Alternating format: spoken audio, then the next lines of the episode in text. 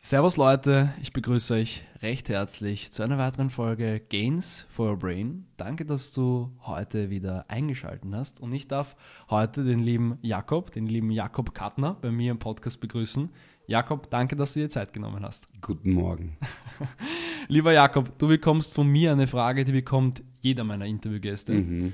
Und versetz dich bitte mal in die Situation hinein. Du bist auf einem spannenden Netzwerkevent oder mit Freunden feiern jetzt bald wieder im Foga oder in irgendwelchen Clubs. Ähm, und du unterhältst dich mit Personen, die dich nicht kennen. Ähm, und dann tritt die Frage auf, hey Jakob, spannende Persönlichkeit, ähm, spannende Ansätze, rappen kannst du auch. Ähm, aber was machst du eigentlich den ganzen Tag? Dann sagst du, was genau? Ich würde sagen, kreativ sein und kreieren. Etwas Okay. schaffen, etwas hervorbringen. Ich habe auf meinem linken Oberarm Creare tätowiert. Das ist ja etwas in die Welt bringen. Und ich versuche das in möglichst vielen Aspekten zu schaffen. Ob das jetzt eine Kampagne ist, ob das ein Rap-Text ist, ob das eine Häuserwand ist oder ob das, weiß ich nicht, ein Blumenbouquet für meine Freundin ist. Okay, sehr, sehr nice. ähm, da würde mich gleich interessieren, war das schon von deiner Kindheit weg, schon im Kindergarten so, dass du irgendwo, ähm, weiß ich nicht, im Kindergarten gestanden bist und dir schon überlegt hast, wie man irgendwie kreativ da herangehen könnte oder den Kindergarten eventuell neu irgendwie branden könnte oder ist das erst entstanden bei dir? Also ich war immer so eine Art extrovertierte Person. Ach so, ich schon. war so irgendwie mit vier, fünf Jahren, da war in Linz, da gibt's dann immer so ein Festival auf der Donaulände und da bin ich dann einfach schon auf die Bühne raufgegangen. Okay, nice. Und quasi auf einer Reise habe ich so irgendwie mit sechs Jahren den Tourbus unterhalten, habe Witze erzählt. Okay. Und ich habe mit elf Jahren zu rappen begonnen. Also irgendwie mich selbst ausdrücken, etwas zu erschaffen, quasi kreativ zu sein, das habe ich schon immer gehabt. Also ich habe dann auch mit äh, 15 eine Radiosendung gehabt in Linz beim Radio Froh, ein freies Radio und habe auch Interviews geführt, bin da herumgefahren. Also ich habe schon immer irgendwie so etwas gesucht, da mich auszudrücken. Ja. Ähm, jetzt würde mich gleich interessieren, in dem Podcast geht es ja auch immer darum, Impulse weiterzugeben, Inspiration. Was würdest du einer Person mit auf den Weg geben, die jetzt vielleicht nicht so extrovertiert ist wie du, die vielleicht äh, eventuell ein bisschen Probleme hat, so nach außen hin zu treten? Ähm, das ist auch eine Stärke, würde ich so, würde ich es natürlich auch betiteln, aber was kannst du so einer Person raten? Ähm, wie kann man dran arbeiten? Ich glaube, es muss ja auch nicht jeder extrovertiert sein. Es kann ja Guter auch Leute Punkt. geben, aber prinzipiell muss man sich da ein bisschen in den Arsch treten. Also oft muss man einfach so ein bisschen über den, über den Tellerrand springen. Ja, einfach sagen, so, das mache ich jetzt einfach. Also ich war letztes Jahr in Bali und da ist irgendwie hinter mir auf einmal Seth Troxler gesessen Okay. und ich dachte, wow, Seth Troxler, urorg, äh, da müsste ich doch irgendwie connect. Dachte ich so, jetzt gehe ich einfach hin. Bin ich hingegangen und jetzt habe ich seine E-Mail. Also Okay, das ist nice. Das ist also einfach nice. einfach oft mal- tun. und- ja, einfach ein bisschen so den Arsch treten, das mache ich jetzt einfach, weil Okay. mehr als Nein sagen oder fehlen kann ich eh nicht. Das ist ein schöner Ansatz. Ähm, und wie, war dann dein weiterer Lebensweg? Hast du normal Schule gemacht? Hast du Schule abgebrochen? Wie, wie hat sich das dann bei dir entwickelt? Ja, um ein bisschen weiter auszuholen, ich komme quasi aus Linz, äh, aus dem Gemeindebau, alleinerziehende Mutter, ähm, eher, sage ich mal, äh, Arbeiterniveau. Also meine Mama hat jetzt keinen großen, kein großes Studium und äh, keine große Ausbildung. Das heißt, bei mir war es immer so, ich musste es irgendwie durch Bildung wettmachen, meinen sozialen Status. Auch in den 80er Jahren in Linz, äh, Oberösterreich ja doch ein etwas brauner Fleck in unserer äh, grau-fahlen Österreich-Karte. Ja. Ähm, da war es auch als, sage ich mal, farbiger Mensch nicht so einfach. Das heißt, ich musste mich da irgendwie auch hervorheben. Ja, und ich habe dann Matura gemacht und bin dann eigentlich über den Zeichenunterricht, über meinen Zeichenlehrer draufgekommen, dass mich Kunst interessiert. Okay. Und prinzipiell wollte ich immer Schauspieler werden. Wirklich? Ja, habe mich dann auch im Bruckner Konservatorium beworben, bin Aus- dann in die letzte Runde gekommen. Okay. Äh, und bin dann aber, habe mich dann aber damals in Sri Lanka verliebt und bin auf die Malediven geflogen, habe auf die letzte Runde geschissen. Okay. Weil ich dachte, ja, Schauspieler ist eh ein brotloser Job, was ja auch irgendwo stimmt, glaube ich, in stimmt. Österreich. Und habe dann gesagt, na, äh, dann zumindest irgendwas mit Film, Mhm. äh, Kunstschule. Und dann habe ich es auf der Kunstuni probiert. Bin beim ersten Mal auch nicht reingekommen auf der audiovisuellen Gestaltung und bin dann in die experimentelle Gestaltung, bildende Kunst reingekommen Okay. und habe dann Kunst studiert und war dann auf der Züricher Hochschule der Künste, da war ich auch im Filmdepartment, habe dann dort quasi zwei Magister gemacht in bildende Kunst und Kulturwissenschaften und habe dann äh, nach dem äh, Studium eine Arbeit in Island angefangen beim Filmfestival, weil ich immer irgendwas mit Bewegtbild machen wollte. Und da wurde dann damals der Doktor der Philosophie umgestellt zum PhD, habe mich beworben für ein Stipendium und bin dann in das PhD-Programm reingekommen. Und bist ja, warst ja in deinem PhD sehr, sehr umtriebig, oder? Du hast ja Jamaika und so alles ausgekreiselt, oder? Na, Kann- Jamaika war ich tatsächlich nicht, Okay. aber ich war in 14 Ländern in Lateinamerika. Okay. Genau. Was hat das mit dir gemacht? Also ich höre schon raus, du bist jemand, du, du reist sehr, sehr gerne und schaust dir, glaube ich, viele verschiedene Kulturen an. Was hat das für einen Stellenwert für dich, das Reisen? Also ich kann ja wirklich immer nur sagen, dass das, glaube ich, der größte Erfahrungsschatz ist, Mhm. den man sich nur nehmen kann. Äh, Ich war jetzt gerade wieder irgendwie in Mexiko und mich fragen die Leute gefragt, wieso sprichst du so gut Spanisch? Und ich habe halt wirklich nie Spanisch gelernt. Also ich war 14 Monate in Lateinamerika, aber habe dort quasi in meinen Reisen halt Spanisch gelernt, weil ich es halt musste, weil dort halt auch keiner Englisch gesprochen hat. Und demnach, glaube ich, die Horizonte erweitern, einfach was anderes sehen, aus seiner Bubble ausbrechen. Also das ist so bereichernd. Und deswegen kann ich auch nur sagen, also wenn man auf Urlaub geht, jedem das seine, aber irgendwo in ein Hotelresort zwei Wochen zu gehen und nichts vom Land zu sehen, das, also da kriegt man halt nichts mit von der Kultur. Also das wäre nichts für mich. Wie stehst du ähm, gegenüber alleine reisen? Mhm. Ist das, ist, kann, kann das Also cool sein? Bringt das viel? Oder bist du auch alleine oft herumgereist? oder? Also in dieser Zeit, 14 Monate, war ich wirklich alleine unterwegs. Also Okay, komplett alleine. War dann natürlich immer bei Künstlern, bei denen ich Ja, gewohnt klar. habe, die ich interviewt habe und für meine Dissertation äh, erforscht habe sozusagen. Mhm. Und ich kann nur sagen, wenn du alleine reist, lernst du die meisten Leute kennen. Also und die Sprache. Natürlich, ja genau. Also natürlich, wenn du mit wem anderen bist, dann bist du mit dem. Wenn du alleine bist, dann musst du jemanden kennenlernen. Also wenn man darauf aus ist, jemanden kennenzulernen, dann sollte man alleine reisen. Ich glaube, es ist auch ein bisschen eine Altersfrage. Also ich war Definitiv, damals ja. irgendwie 26 und ähm, da hat das gepasst. Super. Jetzt würde ich gerne ähm, überschwenken. Also Kunst ist etwas, was, oder die Kreativität ist etwas, was, was dich sehr bewegt, wofür du stehst, meines Erachtens auch. Ähm, jetzt eine kritische Frage. Glaubst du, kann man Kreativität erlernen? Also ich glaube, es gibt so eine Prädisposition als Okay. Mensch. Ja? Äh, Joseph Beuys hat ja schon gesagt, jeder ist Künstler. Okay.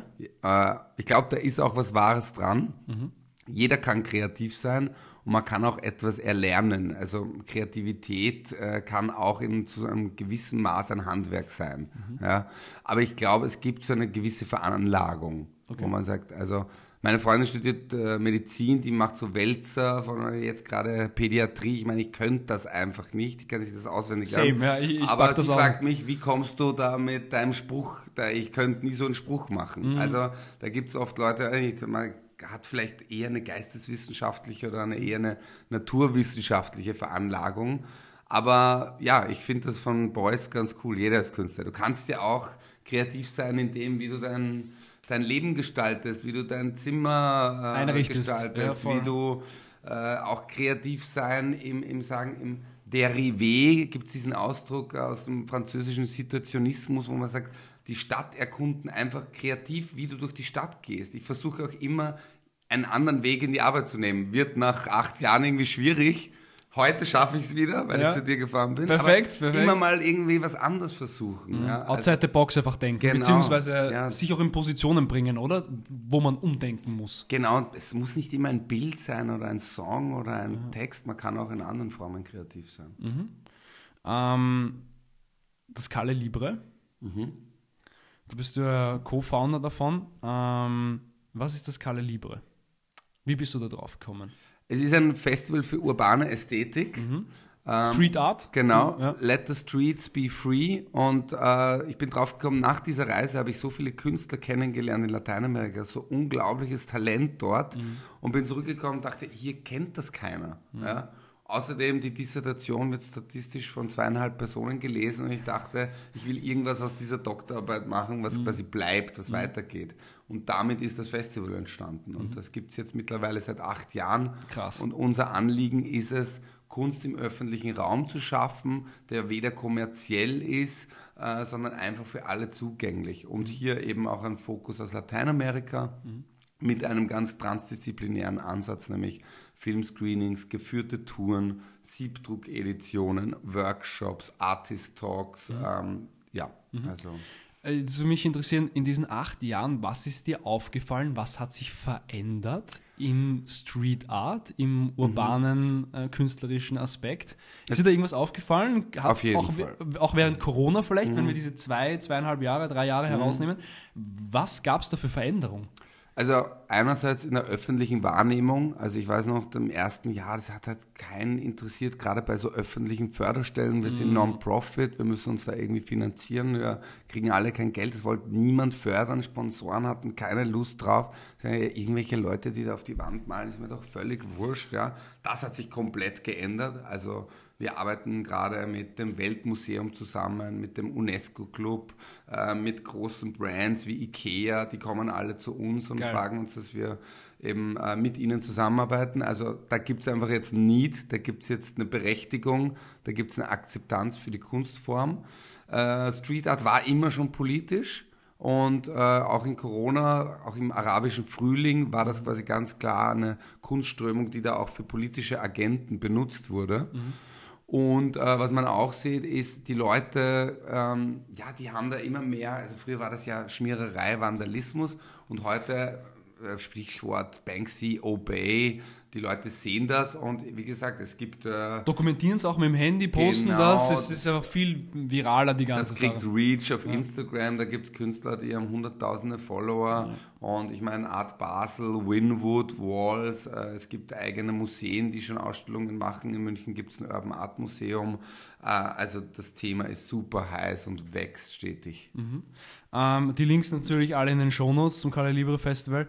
Jetzt würde mich natürlich interessieren, ich höre da sehr, sehr viel heraus. Du machst das Kali Libre Festival, das beansprucht extrem viel Vorbereitung. Mhm. Weiß nicht, wie, wie lange das braucht dann. Du bist ja bei WADA auch Partner und, und allgemein, WADA steht ja für Kreativität.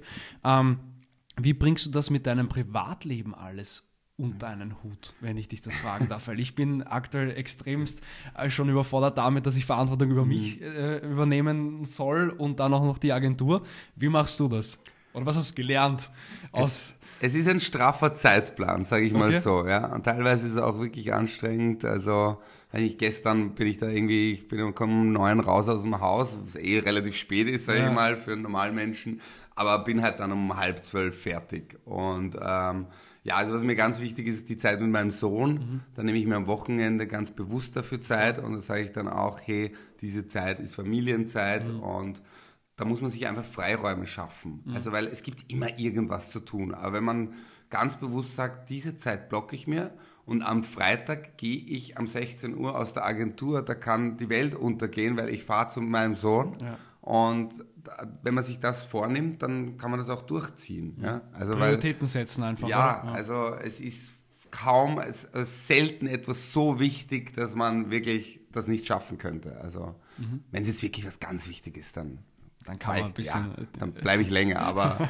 aber man muss sich diese Freiräume bewusst nehmen. Ja, definitiv, definitiv. Jetzt würde mich noch abschließend ähm, interessieren, dass es gesagt beim Karl Lieber Festival erstes Jahr. Kaie, äh, lieber Ka übrigens. Sorry. Kaie. So, sorry. Ähm, weißt du, mit, mit der ja, Sprache. mit dem Spanisch. Ja, das, das, das, das hoffe ich nicht. Ähm, aber mich würde interessieren, erstes Jahr war ja, hat überhaupt nicht auf ähm, hat überhaupt nicht funktioniert, beziehungsweise keiner hat sich irgendwie drüber. Hat schon funktioniert. Es hat schon funktioniert, ja. aber es war jetzt noch nicht diese mediale, genau, ähm, ja. dieser mediale Auftritt wie, wie jetzt, eben nach acht Jahren. Ähm, wie bist du damit umgegangen, beziehungsweise wie gehst du jetzt auch mit kleinen Rückschlägen mhm. um? Äh, niemand nimmt dich ernst oder sowas. Das ist ja auch eine Sache, wo viele junge Gründer damit zu ja, kämpfen haben. Äh, kannst du da auch irgendwas weitergeben? Irgendwelche Impulse, irgendwelche ähm, was dir damals geholfen hat? Ja, also Konsistenz und Durchhaltevermögen auf jeden Fall ganz wichtig. Also für mich war auch mal, glaube ich, im dritten Jahr war es dann echt so weit, dass ich sogar selber privat reinzahlen musste in okay. das Festival. Also okay. nicht nur, dass wir nichts verdienen, sondern auch noch selber zahlen ja. dafür, dass wir die Wände schöner machen. Und da war es halt echt kurz davor, dass ich sage, okay, ich schmeiß das hin, weil wofür mache ich das? Ich reiß mir ein Jahr lang den Arsch auf, wir arbeiten alle gratis und am Schluss muss ich selber noch zahlen. Ja Aber es hat sich ausgezahlt. Also natürlich, wenn das jetzt noch zwei, drei Jahre so weitergegangen wäre, dann hätte ich, glaube ich, wirklich aufgehört, weil irgendwann muss es dir auch quasi Befriedigung bringen und Definitiv. es muss eine Wertschätzung geben. Ja. Da verstehe ich jeden, wenn irgendwie da nichts zurückkommt, dass man es dann lässt. Mhm. Aber hin und wieder muss man auch Durststrecken durchhalten und gerade im Unternehmentum gibt es ja auch diese Drei-Jahres-Regel, dass man sagt, drei Jahre schreibst mal fix minus, bis mhm. mal die schwarze Null da steht und Voll. das muss man schon einkalkulieren. Voll. Abschließend letzte Frage an dich. Wofür willst du stehen oder wofür stehst du, Jakob? Ich würde dafür stehen, dass ähm, die, die eigene Meinung, die eigene Motivation, Kunst in den öffentlichen Raum zu bringen und Dinge anders zu machen, super wichtig ist, um ja, individuelle Meinungen auszudrücken. Schön. Sehr cool. Jakob, danke, dass du dir Zeit genommen hast. Alle Links zum Jakob und ähm, allen erwähnten ähm, Sachen findet ihr natürlich in, unten in den Shownotes. Und ich sage danke, schönen Tag. Danach. Let the streets be free. so ist es.